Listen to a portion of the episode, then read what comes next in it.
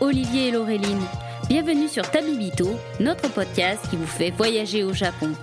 Ici, nous vous emmenons à la découverte du pays du soleil levant et de sa culture à travers nos expériences de voyage. Tabibito, c'est aussi un podcast qui va à la rencontre de ceux qui y ont vécu ou qui s'y sont expatriés. Alors, partons maintenant ensemble à la découverte du pays du soleil levant.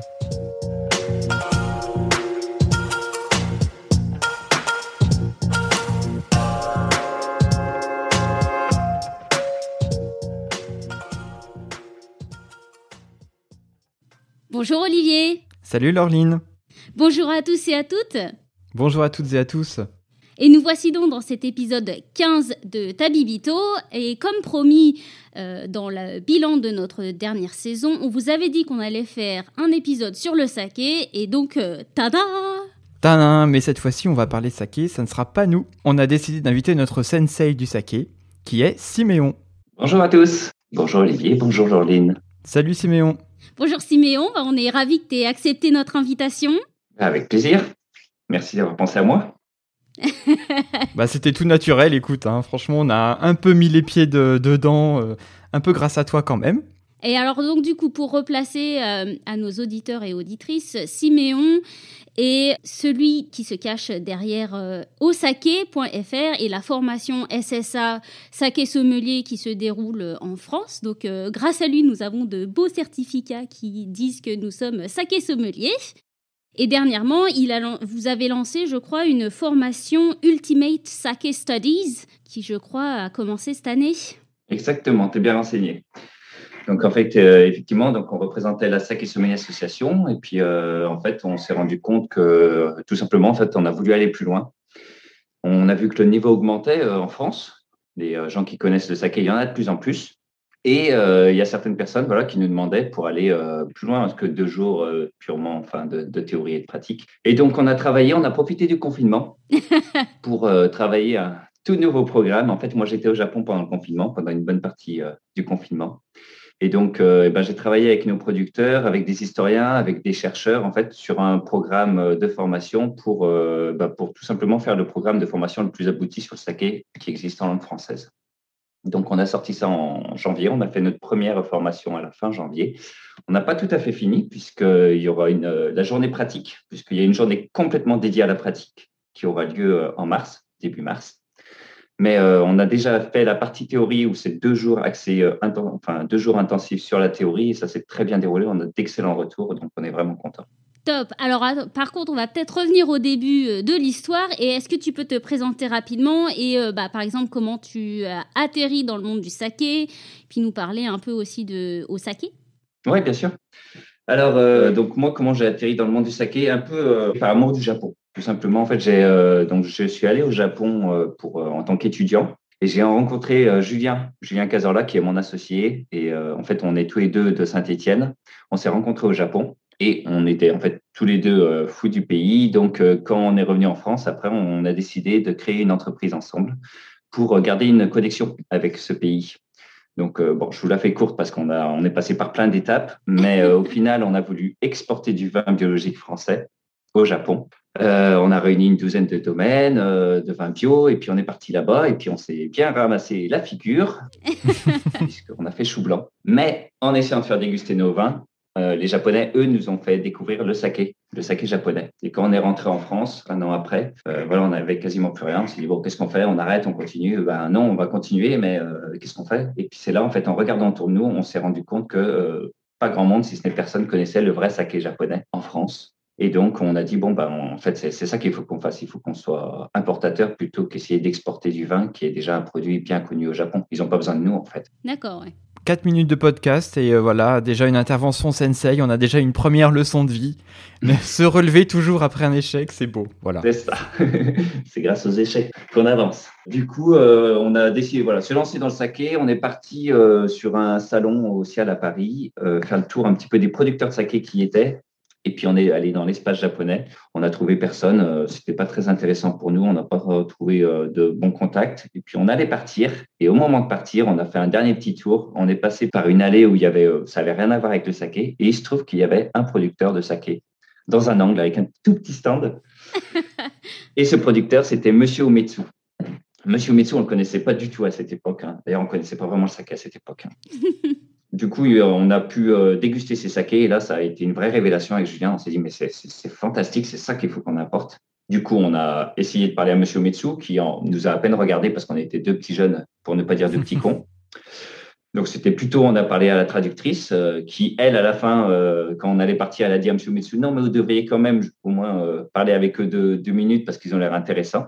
Et puis, M. Mitsu, en gros, il nous a dit, écoutez, si jamais vous êtes vraiment intéressé, si vous êtes motivé, vous venez me voir au Japon. Et puis, bah, nous, on a dit, allez, Banco, on y va. Deal. ouais, c'est parti. On attendait que ça, en fait.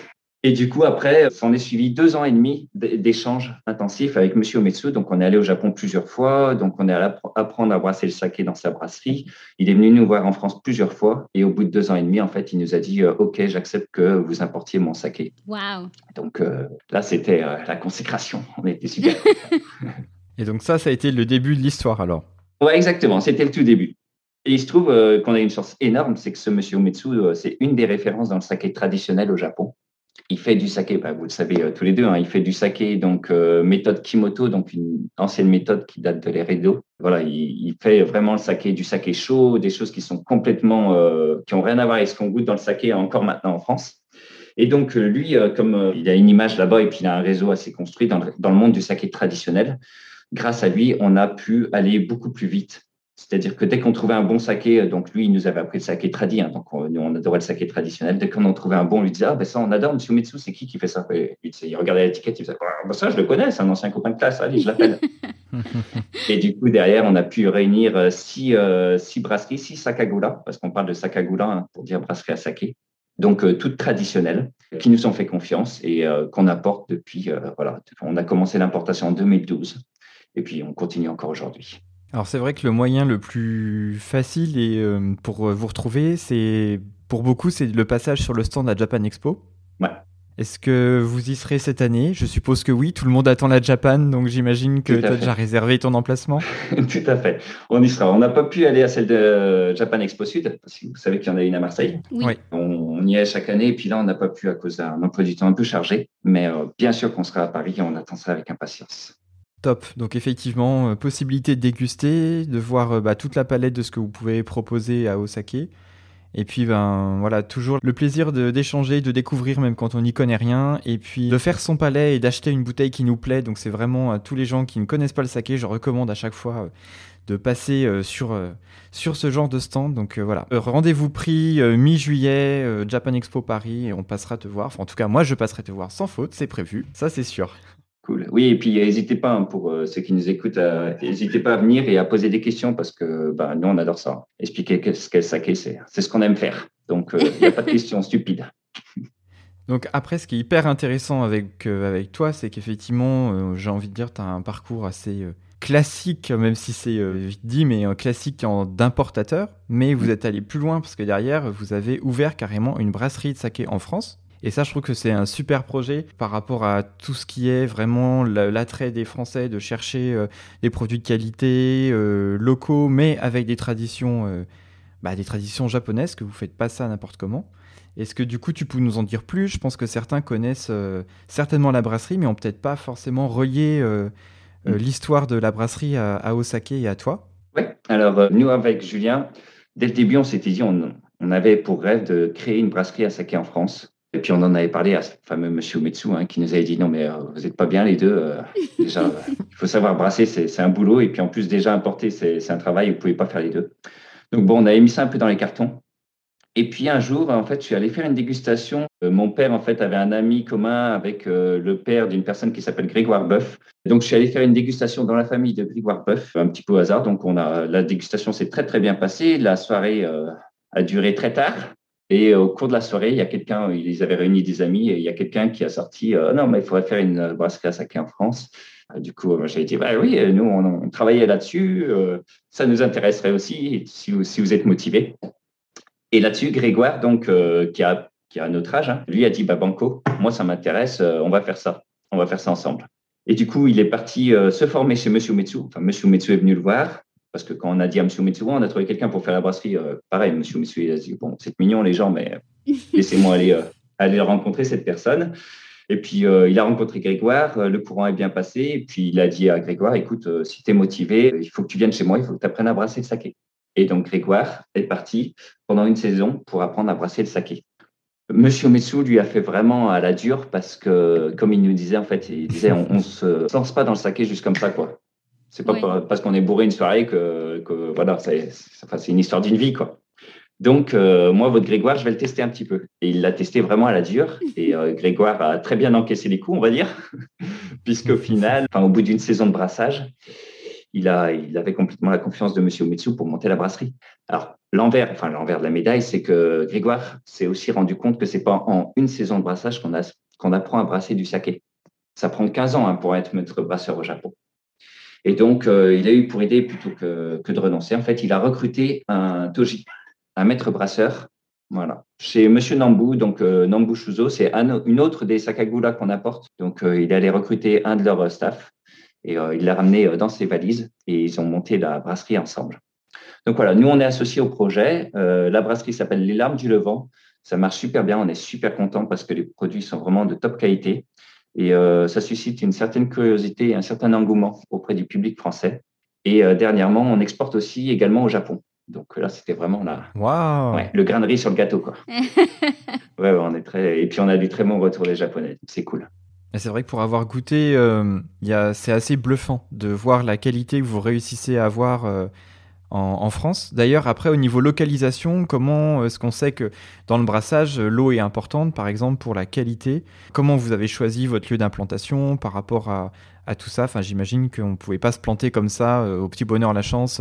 Alors, euh, oui et non, ça dépend. Est-ce que je vous fais la version marketing ou la vraie version? Ah, mais nous, on est à la quête d'authenticité, donc la vraie version avec. Euh... Ouais, allons-y pour la vraie version. bon, t'es allé dans un paradis fiscal, c'est ça, Non, en fait, euh, Grégoire, lui, euh, il vit à Pélussin, donc dans, dans le Pilat, entre Saint-Étienne et Lyon. Du coup, lui, instinctivement, forcément, il voulait construire sa brasserie là-bas, ce qui est normal. Donc en plus, l'eau était réputée pour être assez pure et tout. Donc euh, on est un peu parti là-dessus. On a demandé à Monsieur Metsu et à d'autres brasseurs qui nous ont accompagnés, qui sont tout de suite projetés. Eux, dans leur tête, ils se sont dit bon, on est en France. Les eaux françaises sont très dures parce que les eaux françaises sont très dures par rapport aux eaux japonaises, hein, qui sont très douces. Donc ils se disaient bon, ok, on va juste adapter. C'est pas négatif en fait d'avoir une eau dure, d'avoir une eau avec beaucoup de minéraux. Il faut juste qu'il n'y ait pas de fer dedans, pas de, manganèse, mais euh, voilà, tout ça, ça s'arrange. C'est juste qu'ils se projetaient. Ils se disaient, OK, le saké va avoir du caractère, on va partir sur tel profil, tout ça, tout ça, tout ça. Et puis, ils ont testé l'eau, là où Grégoire voulait s'implanter. Et il s'avère que l'eau de Pélussin est ultra pure et même plus douce que certaines autres japonaises, que beaucoup d'eau japonaises. D'accord. Donc, on a eu une chance fabuleuse. Mais euh, voilà, c'est comme ça que ça s'est passé. Sachant qu'on se serait sûrement installé là-bas euh, même si l'eau avait été un peu dure, parce que, comme je vous le disais, on peut faire d'excellents sakés avec des eaux dures. donc, c'était un signe du destin, les étoiles s'étaient alignées. C'est ça. Après, officiellement, on dit à tout le monde qu'on a fait des recherches dans toute la France et qu'on s'est mis à l'endroit où l'eau est la plus pure. bon, j'imagine qu'au niveau de, des rizières, vous n'avez pas pu produire à Pélussin votre riz.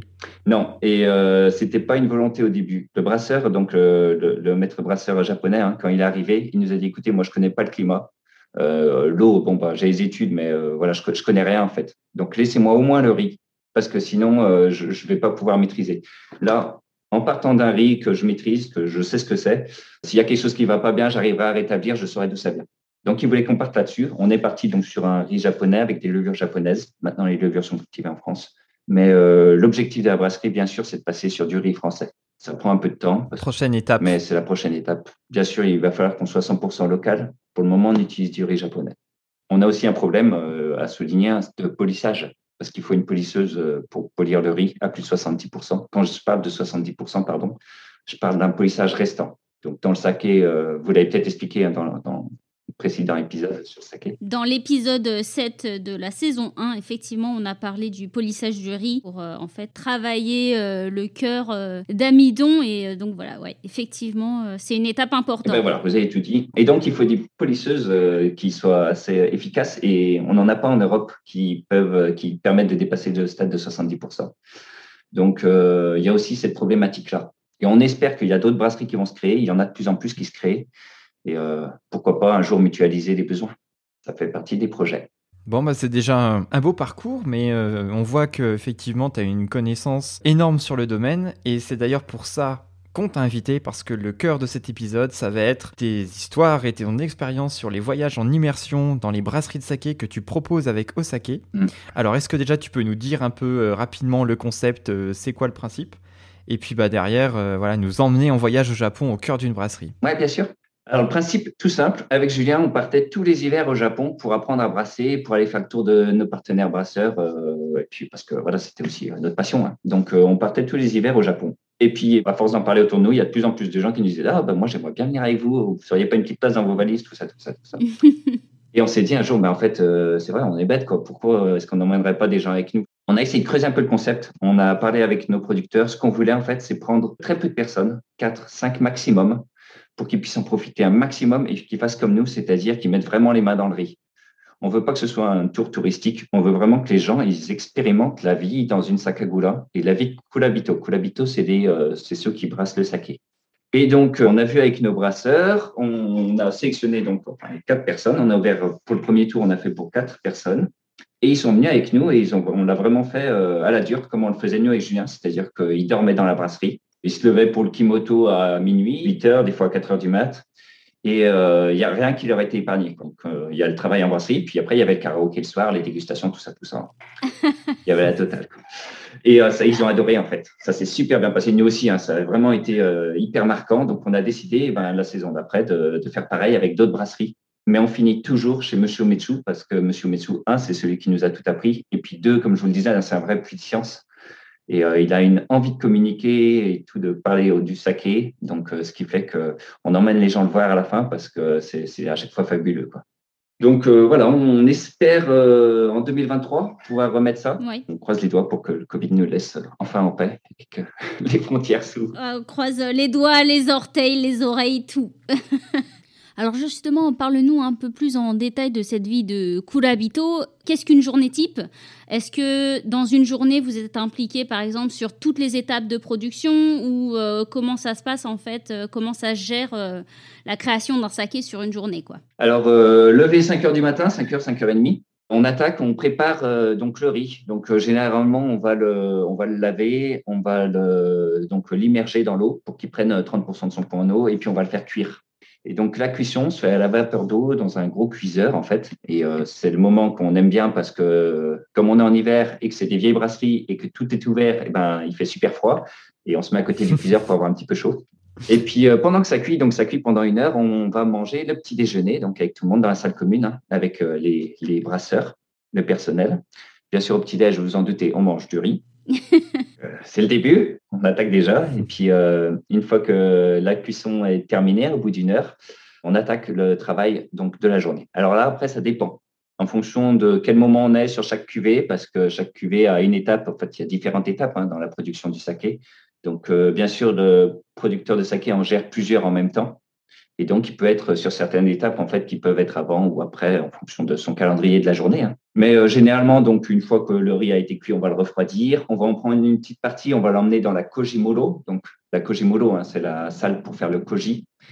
Et le koji, c'est cette espèce de moisissure noble qui va transformer l'amidon en sucre. Ça, vous en avez déjà parlé aussi. Euh, Oui, donc c'est dans une salle spéciale pour que le, champignon, du coup, puisse euh, bien travailler. et C'est sous contrôle, du coup, température, humidité, ce genre de choses. Exactement. Donc euh, voilà, tout est contrôlé. Dans les brasseries traditionnelles, c'est contrôlé de façon plus ou moins rudimentaire. Hein. Puis après, dans les brasseries plus modernes, c'est- des machines quoi, hein, qui contrôlent tout ça. Taux d'humidité, euh, température.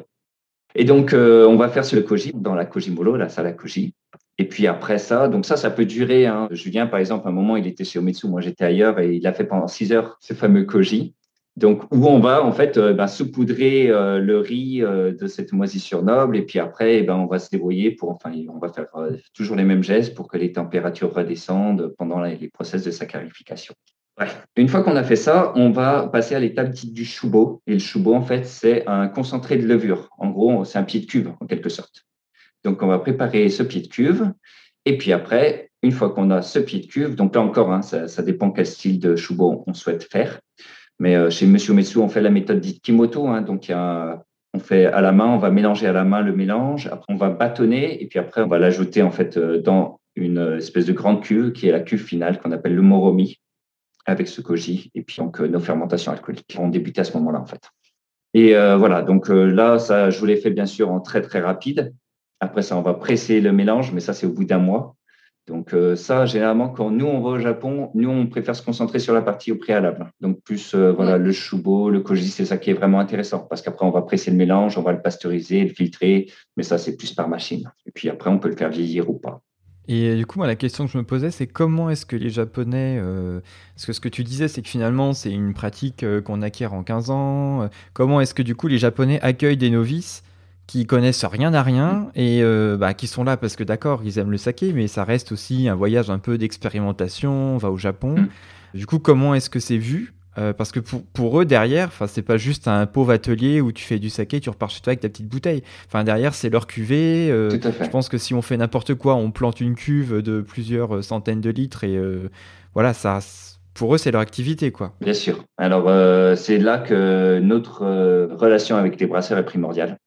Tout simplement parce que, bah oui, en fait, si quelqu'un veut y aller comme ça, il pourrait pas, en fait. Et euh, le fait de passer une semaine, donc, donc nous, on les emmène en fait en une semaine dans deux brasseries différentes où on les plonge en immersion. Euh, et ils ont accès vraiment à tout.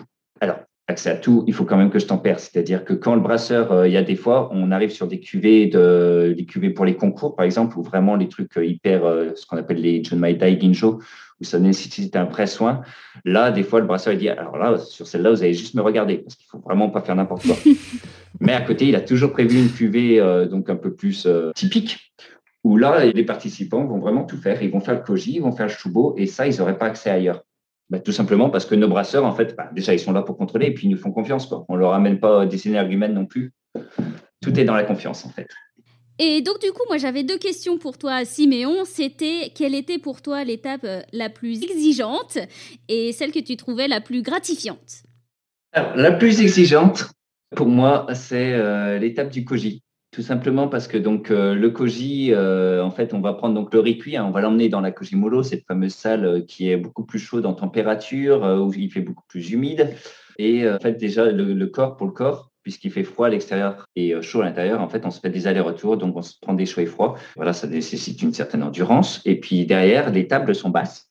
Et donc, euh, ce fameux riz que l'on va en fait inoculer de cette moisissure koji, après, donc, on va inoculer le riz, on va euh, le caresser pour mettre bien le koji de partout. On va ensuite le retourner pour, pour remettre du koji de l'autre côté. Ensuite, on va changer les, on va le mettre dans des petites barquettes qu'on va changer de place les unes par rapport aux autres. Enfin bon, ça nécessite plein d'opérations. C'est assez éprouvant en fait pour le corps. Alors c'est très subjectif. Hein. Il y en a qui, aiment beaucoup. Déjà parce que les Japonais, quand ils sont dans la salle de koji, ils parlent pas. Alors déjà, ils parlent peu dans le travail, mais là, ils parlent encore moins parce que, parce que voilà, l'ambiance est plus à la méditation, on va dire. Du coup, et eh ben voilà, c'est génial pour certains. Moi, j'aime bien parler, j'aime bien quand ça bouge, et puis euh, il fait trop chaud et tout, les tables sont trop basses, donc c'est pas c'est pas le truc euh, le, meilleur pour moi. Mais bon, c'est super intéressant. En plus, c'est sur plusieurs euh, heures. Ouais, exactement. Alors, ça peut varier. Hein. Généralement, ça dure euh, en moyenne, on va dire une heure, mais ça peut aller euh, deux, trois heures. Julien, lui, du coup, à un moment, il a fait six heures d'affilée. Il y en avait vraiment beaucoup et à la fin, il commence à en avoir marre. Mais... oui, oui, ça, peut varier. Et donc, pour la deuxième partie de ta question, la tâche la plus gratifiante, c'est le bâtonnage du shubo, donc ce fameux pied de cuve. Hein. Donc, euh, dans la méthode Kimoto, cette méthode ultra traditionnelle, on va aller bâtonner. Donc, euh, ce pied de cuve, c'est hyper gratifiant parce que, ben voilà, on sent qu'on est euh, vraiment utile déjà parce que le brasseur, bah, lui, ça, l'aide vraiment qu'on soit, soit, plusieurs autour des cuves à bâtonner. Et puis, généralement, il a tendance à mettre un japonais, donc un, un employé avec un occidental puisqu'il ne faut pas faire n'importe quoi non plus. C'est des gestes assez précis. Et euh, ben moi, encore une fois, c'est subjectif, hein, mais on a été hyper gratifié avec Julien quand, euh, au dernier Osaka Tour, il a choisi de mettre un occidental avec euh, Siméon ou un occidental avec Julien, par équipe de deux. Donc là, on s'est dit, ça y est, on a atteint le niveau Padawan. La consécration. Ouais, on n'était pas encore Jedi, mais tout doucement, ça progresse. C'est cette étape-là où, où il chantait, non, traditionnellement? Traditionnellement, ils chantaient, et puis maintenant, donc, ils ont inventé euh, quelque chose qui s'appelle un chronomètre, qui a un peu euh, tout caché, puisque maintenant, ils, en fait, voilà, ils se contentent de chronométrer. Alors, dans certaines euh, sakagola, ils continuent de chanter, mais c'est plutôt rare. voilà. Moi, j'ai essayé de chanter Barbie Girl, mais ils n'ont pas apprécié, donc on est vite revenu au, chronomètre. Quoi. Mais moi, j'ai un CD entier avec que des chansons des Kurabito. Ah, bah voilà. Ah bon? Oui, je l'ai trouvé dans une euh, Sakagura à Kobe. Génial. Ça, ça m'intéresse. On en reparlera. Ça marche. Euh, du coup, en fait, dans cette immersion, forcément, vous êtes avec euh, d'autres gens. Tu disais les Kurabito. Il y a combien de Kurabito Je pense que ça dépend des brasseries, mais euh, vous êtes combien, en fait, à travailler Alors, au tout à fait. Ça dépend des brasseries. On peut être à 2, 3, 4. Enfin, il peut y avoir 2, 3, 4 employés. Et puis, ça peut aller après jusqu'à bah, 50, euh, 100 pour les plus grosses, si ce n'est plus. Nous, on va dans des brasseries traditionnelles. Donc, généralement, euh, ils sont entre 3 et 6. Et puis, on fait toujours la, vis- la visite d'une brasserie dite semi-industrielle, où là, c'est euh, c'est plus conséquent, mais euh, c'est très important pour nous parce qu'il faut que les, personnes qui viennent avec nous se rendent compte qu'il n'y a pas que le saké traditionnel. hein. Euh, bien au contraire, généralement, c'est plus le saké industriel hein, qui, est, euh, sur le devant de la scène, qui est mis en avant. Et euh, il faut vraiment qu'ils aient les deux aspects, en fait, puisque c'est deux facettes de la production du saké qui sont hyper intéressantes, euh, l'une comme l'autre, mais qu'il faut découvrir.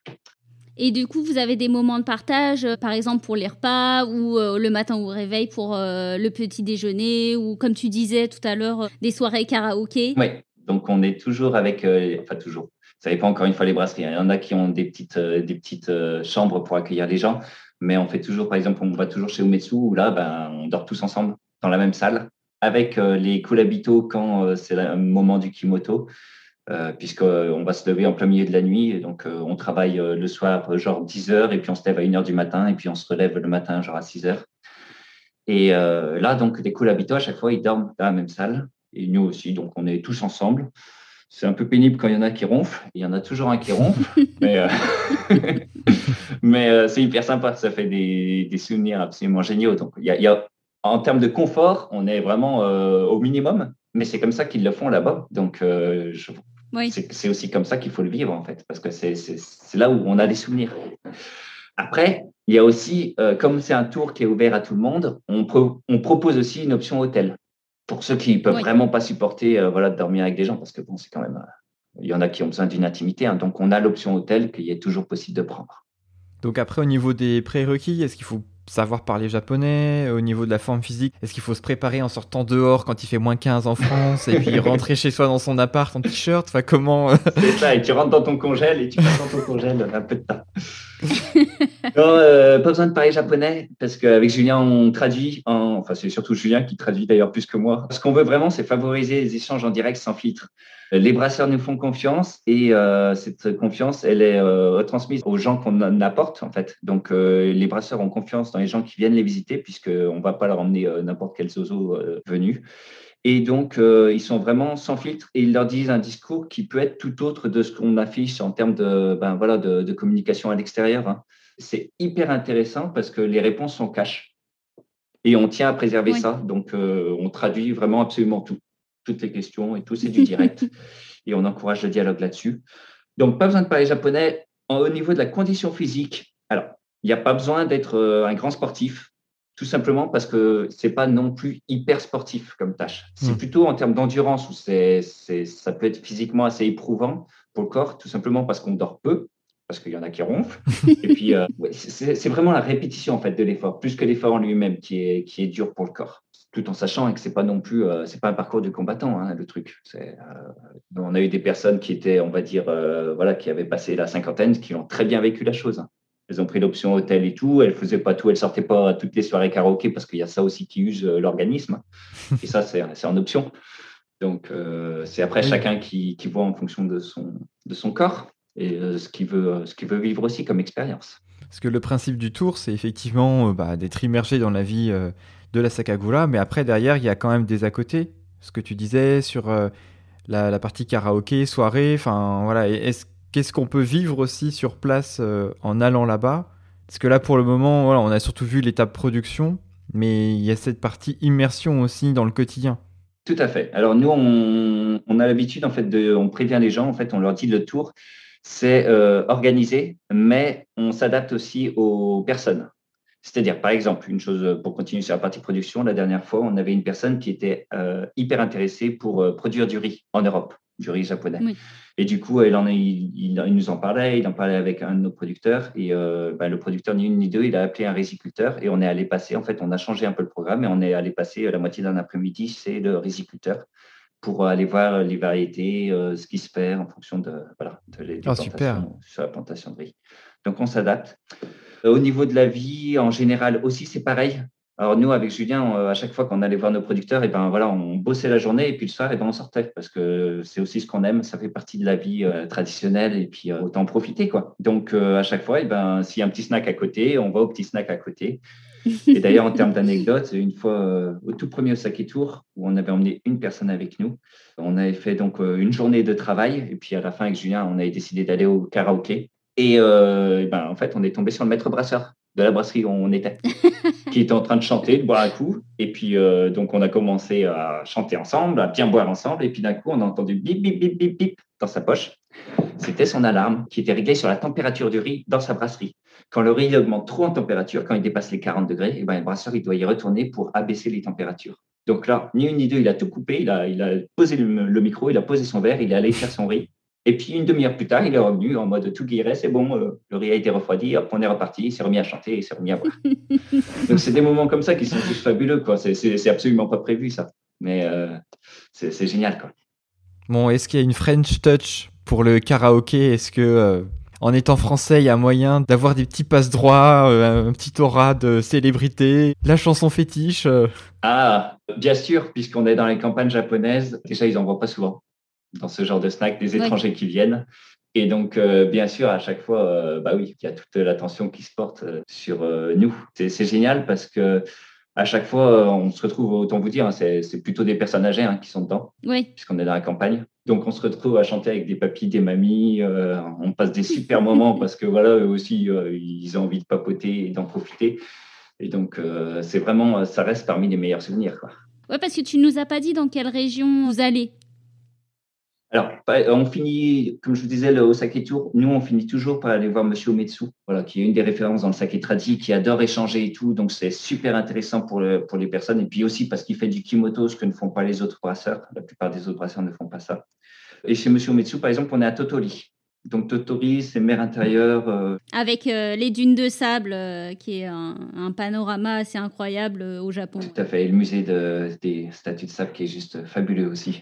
Ah, pas de chance, moi où j'y étais, c'était fermé. Oh bah zut, c'est ah. vrai que c'est super, euh, c'est vraiment le truc à voir. Euh.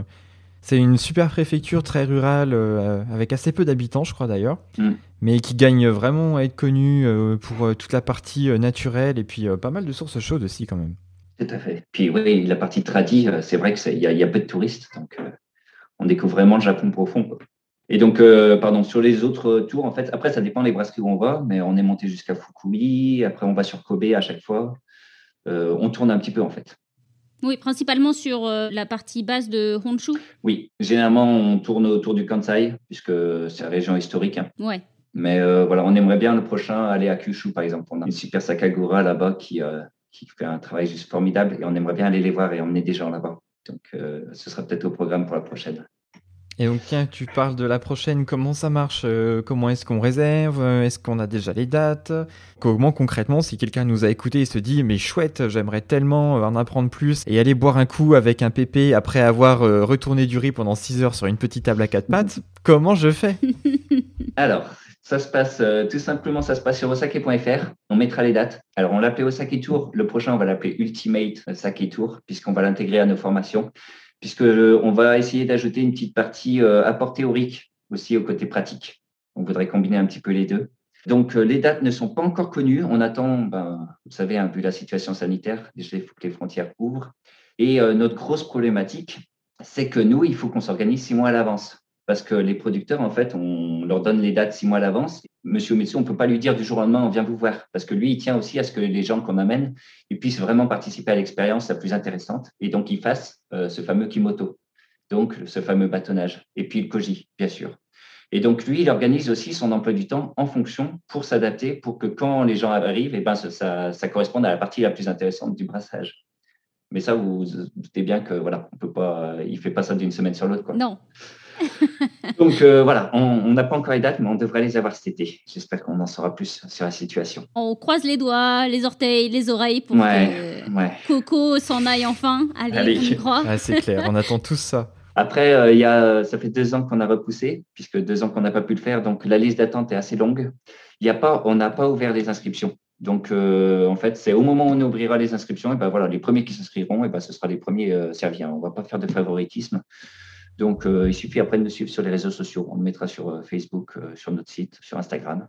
Et puis d'aller vite parce que je pense que ça va être rempli très rapidement vu que les places sont très limitées. Madonna n'a qu'à bien se tenir. Vous allez remplir plus vite qu'un concert. Alors, si, si Madonna s'inscrit, par contre, il y aura un petit favoritisme.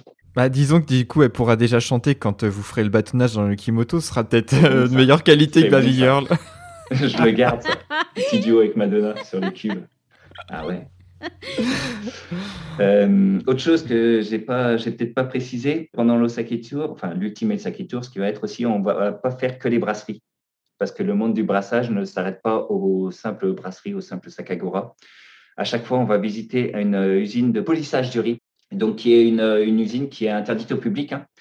Et nous, grâce aux relations de confiance avec les brasseurs, ben, on, y a accès. Donc, euh, caméra interdite, on a le droit à une caméra. Donc, c'est moi qui filme pour tout le monde. Euh, donc, c'est un lieu qui c'est hyper intéressant de voir ces fameuses euh, polisseuses à riz Surtout, c'est quelque chose d'assez euh, fabuleux. C'est une énorme usine en fait qui fait euh, plus euh, d'un tiers des brasseries, qui s'occupe du riz de plus ah d'un tiers des brasseries du Japon. Ouais, ouais, c'est ah pas un petit quand même, Et donc, ils ont un savoir-faire et tout. Ils nous accueillent toujours hyper bien, donc c'est top. Et puis, le prochain, on va essayer d'aller voir un centre du Koji, où, là où ils élèvent le Koji. Ce qu'on devait faire l'an passé, enfin au dernier Osaka Tour, mais qu'on n'a pas pu à cause du Covid, qui a été annulé au dernier moment, donc on va y retourner. Et on est également en contact avec un centre de recherche sur les levures donc, euh, pour aller visiter ça aussi. Donc, tous ces lieux sont interdits au public et euh, grâce en fait à nos brasseurs, on, peut euh, y avoir accès. Donc, voilà, ce sera au programme. Voilà, et découvrir un peu que bah, il n'y a pas que ce qu'il y a dans la bouteille, il y a aussi tout l'univers qui est autour et qui sont voilà partie intégrante du processus, quoi. Exactement. Eh bah top, je crois qu'on a fait le tour. Merci à toi, Siméon, de nous avoir partagé tout ça. Est-ce que, Olivier, tu avais quelque chose à ajouter ou peut-être toi, Siméon? Eh ben moi, je vais commencer. Je vais commencer par prolonger en recommandant à nouveau le livre de Siméon, Les secrets du saké. Alors, je triche un peu parce que euh, la section, coup de cœur ne sera pas euh, désignée par moi aujourd'hui, mais je triche quand même. Euh, donc c'est vrai que c'est un super bouquin qui est vraiment très bien fait sous forme de fiche avec tous les mots-clés qui permet euh, bah, de s'initier facilement euh, au saké. Moi je recommande toujours de l'avoir un peu dans la poche quand on va au resto et qu'on est un peu perdu et qu'on veut commander une bouteille. Donc vraiment le bouquin de base aux éditions Iseki Nicho, que tu aurais pu aussi appeler le saké pour les nuls d'ailleurs. J'ai bien aimé. Oui, enfin pour les amateurs aussi, hein, parce que moi je suis allé en France, et il était dans mon sac pour que je puisse l'avoir avec moi. Merci beaucoup. Oui, c'est un livre effectivement qu'on a fait pour, euh, bah, pour les néophytes, on va dire. Et euh, on, a, on a essayé d'aller un petit peu plus loin aussi. Et euh, il plaît donc on, est très content. Je dis on parce que alors c'est moi qui l'ai signé, hein, mais j'ai des producteurs qui m'ont aidé à le faire, bien sûr. je ne suis pas tout seul derrière. bah, c'est un ouvrage qui est vraiment très simple à comprendre et qui, franchement, se, se, lit tout seul à tous les niveaux de votre intérêt pour le saké. Donc voilà, je pense qu'on va pouvoir passer à notre section coup de cœur. Et comme c'est devenu notre habitude, ça va être à toi, Siméon, de lancer notre jingle. Jingle bell, jingle bell, jingle all the way. Je m'arrête là aussi.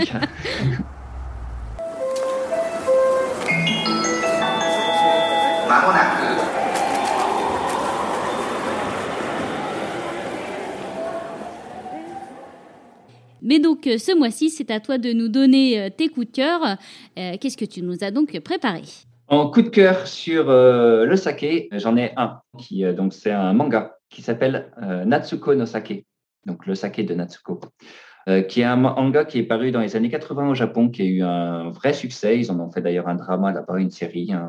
Il a été réédité plusieurs fois et puis il est épuisé d'ailleurs maintenant. Et ça a été traduit dernièrement en France le tout dernier volume, en fait, le sixième volume, euh, est sorti en France euh, en décembre. Et donc, euh, maintenant que la série est finie, je ne peux que le conseiller parce que c'est juste fabuleux, en fait. C'est quelque chose qui a été fait dans les années 80, mais tout ce qui parle à l'intérieur, toutes les problématiques sont encore d'actualité. Il parle par exemple euh, du saké avec ajout d'alcool, ce qui est un grand débat actuel au Japon qui est en train de ressortir encore plus. Il parle de l'agriculture biologique. Ça parle aussi de la place de la femme dans la société. Enfin, c'est vraiment génial. Et puis ça donne aussi un petit côté, euh, enfin à côté, on voit les relations qu'ils ont au Japon, euh, dans le Japon traditionnel, quoi, qu'ils avaient à l'époque. C'est génial. moi, je suis, pour être tout à fait transparent, je suis pas un grand fan de manga en général. Et celui-là, je l'ai dévoré. Et pas seulement parce que ça parle du saké, parce que juste, il est, il est très accessible. Mon père, par exemple, qui euh, s'y connaît pas trop en saké, qui n'avait jamais lu manga de sa vie, il l'a adoré aussi, il l'a dévoré aussi. Donc, je ne peux que vous le conseiller. Ça marche. Bah, il est noté sur ma liste parce que je vois euh, plein de gens en parler euh, en ce moment. Donc, il va falloir vraiment que je me le procure. J'avoue que j'ai pas lu non plus. Eh bien, tu feras tes devoirs. Comme... Faut que je séance de rattrapage au pitch. Euh, voilà, si je peux rajouter un deuxième petit coup de cœur pour sortir un peu du monde du saké, euh, pour ceux qui aiment, euh, comme on s'adresse à des amoureux du Japon. Personnellement, moi, j'adore, il y a quelque chose que j'adore en dehors du saké, c'est l'architecture contemporaine japonaise, parce qu'ils ont vraiment des architectes, mais de folie. on peut citer Tadao Endo, hein, mais même Sana, enfin Sana actuellement, qui fait des trucs formidables.